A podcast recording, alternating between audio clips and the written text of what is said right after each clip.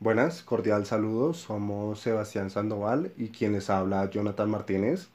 En este podcast vamos a abordar diversos aspectos sobre la ciencia ficción en relación con la obra de Philip K. Dick, entre otras publicaciones que se han realizado en este tema. Eh, para iniciar vamos a platicar acerca de la temática central en la obra de Philip K. Dick. Esta hace énfasis en la percepción de realidades, realidades eh, alternas como proposición con respecto a la implantación de recuerdos en las personas. Habla de que si podríamos estar viviendo en una realidad simulada, pues esto quedó plasmado en muchas de sus obras, eh, ya que resalta que lo que vivimos no es lo que parece, sino un mecanismo implantado para de algún modo alimentar nuestras mentes. También em, se habla de que si lo que estamos percibiendo solamente está en nuestra cabeza o son concepciones que son comunes entre varias personas. Esto pues es muy representativo del tipo de ambiente intelectual donde se está influenciado por la psicodelia, es decir, todo aquello que implica una proyección de fenómenos mentales o psicológicos que suelen estar ocultos, donde se pueden tener experiencias místicas, filosóficas, ideas sobre Dios, del ser humano, etc. Y es allí donde su obra se centra en estos aspectos. Al respecto, eh, la obra de Philip K. Dick ofrece libertad total al analizar la descripción de hechos a través del tiempo, donde se puede indagar en el pasado, en el futuro, en el presente o incluso todas a la vez. Además, pues que permite crear confusión en el espectador, teniendo en cuenta que al analizar su obra, por la forma en que escribe, ya que eh, de igual manera te pone en la posición si aquello de lo que está escribiendo es parte de lo que verdaderamente quiere expresar o es algo sencillamente que va aplicado a lo que consideramos como ficción. Parte de ello se resalta en la constante lucha de verdades en su obra, donde deja la incógnita sobre qué versión ganó al final, a forma pues de que cada uno genere sus propias conclusiones y se invite al debate. También eh, la transformación de la realidad, donde hasta cierto punto se percibe de cierta manera y luego esta cambia radicalmente. Pues esto em, haciendo hincapié al cuestionamiento de la realidad. Philip K. Eh, nos hace toda una predicción de la humanidad, puesto que muchas de sus obras han permitido la evolución de la ciencia y la tecnología. Algunas de las principales, eh, principales aspectos del desarrollo técnico y científico de este autor se basan en las tecnologías de inteligencia artificial, teorías sobre universos paralelos y multiversos, eh, protección de datos en plataformas digitales, viajes en el tiempo, transporte de partículas subatómicas, dimensiones o universos invisibles, entre otros. Esto genera a su vez a realizarse varias preguntas como la influencia en que vivimos es una realidad simulada, estamos controlados por un agente externo de inteligencia artificial que nos está controlando. Pues en suma de lo anterior, en la actualidad podemos observar publicaciones bastante conocidas como las trilogías de Maze Runner, Divergente, Matrix, entre otras. Eh, en relación con esto último, una reseña publicada por Gandhi en julio de 2014 que habla de la película Trascender, pues que en resumen trata de un investigador de inteligencia artificial que trabaja en la elaboración de una máquina que posee inteligencia colectiva y autónoma para cambiar la historia de la humanidad.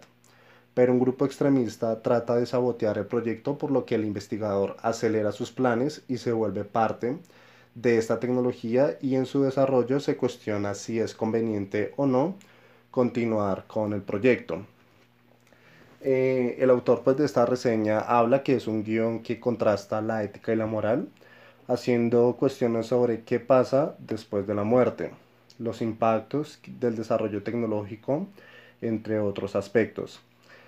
Habla también de, del uso de la nanotecnología para lograr avances en la medicina.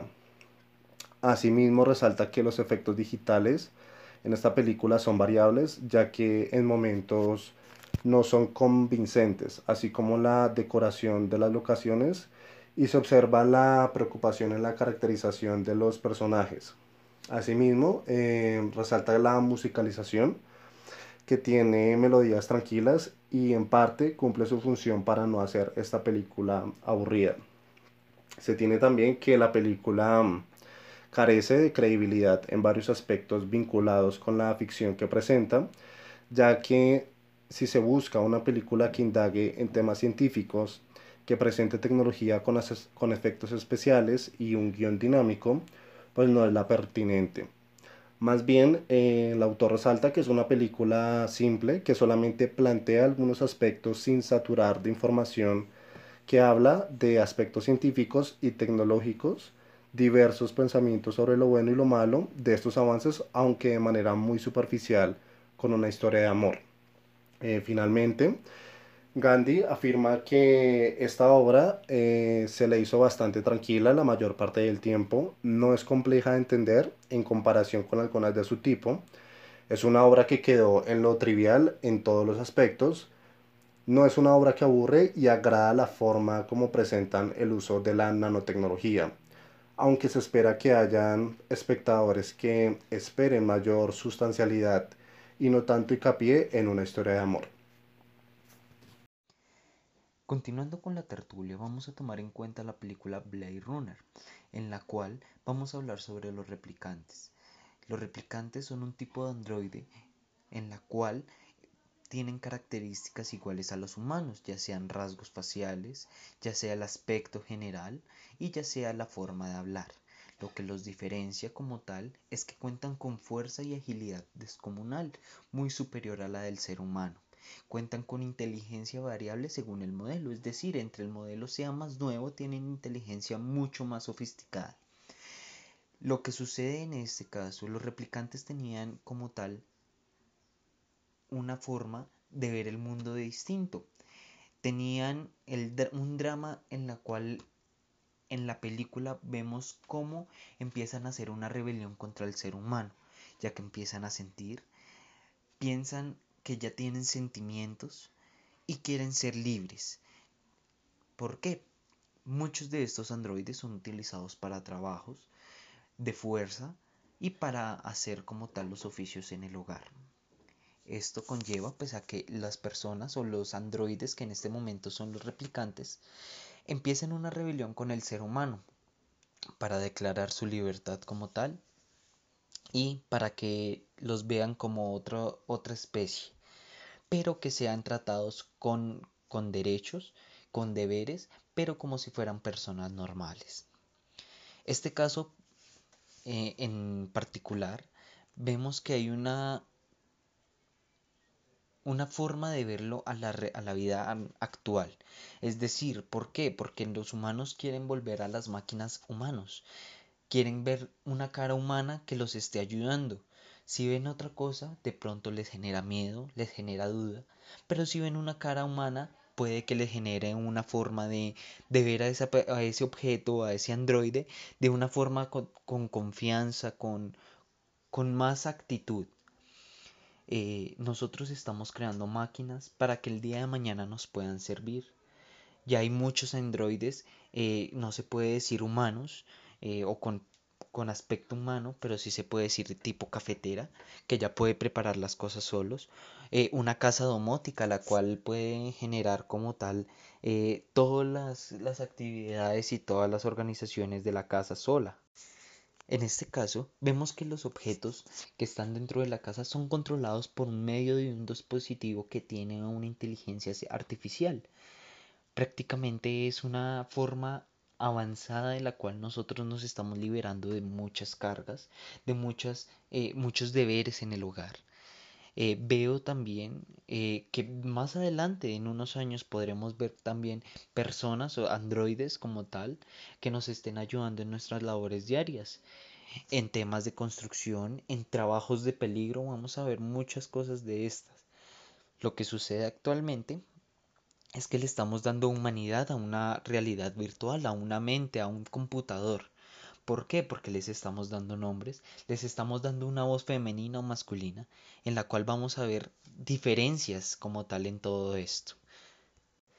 Ya dejando al lado el tema de la película Blade Runner, vamos a usar como tal la lectura, el cerebro del futuro, en la cual nos hablan de cómo puede los microchips empezar a generar algo en nosotros, ya sea un cambio de actitud, un cambio de emociones o un cambio de inteligencia, porque podemos tener más información, almacenar más, poder controlar nuestros sentimientos a gusto y poder explicar muchas cosas en las cuales no hemos podido explicar es algo que se va a tener a futuro, obviamente, porque en el momento solo están llevando algo a hipótesis, a creación en el momento, a mirar si es posible o si no es posible.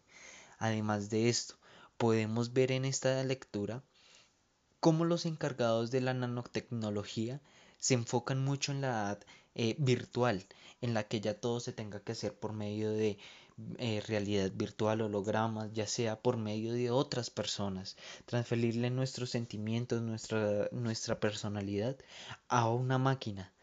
Para nosotros no poder perecer, poder mantener un legado y seguir como tal con esa máquina así, eh, sintiendo o haciendo las acciones de nosotros los humanos es algo que me impacta porque e, es muchas cosas que se van viendo, que van cogiendo forma a pasar de los, de los años y de los días.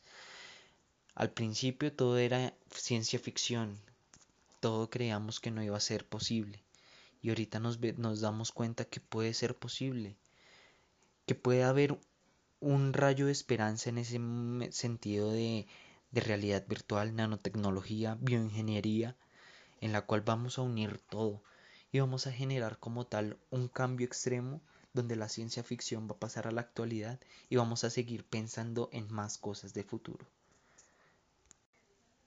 Con esto pues damos finalizado al proyecto, eh, el cual pues queríamos como tal eh, señalar cosa por cosa lo que nos interesaba, lo que pensábamos, lo que discutimos entre mis compañeros, el cual pues eran los replicantes y cómo se vería el futuro en nuestro cerebro, que es algo que es inusual, pero se está viendo en, este momento reflejado por muchas actividades, ya sea la, la creación de un androide, de un robot o de una casa que tú la puedes controlar por voz, ya sea desde un celular que se prende con la voz, que se puede llevar como una pulsera, o es de ese momento del holograma donde tú puedes ir a cualquier lugar sin necesidad de salir de tu casa.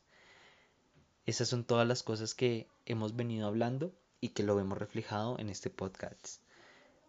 Muchas gracias y hasta luego.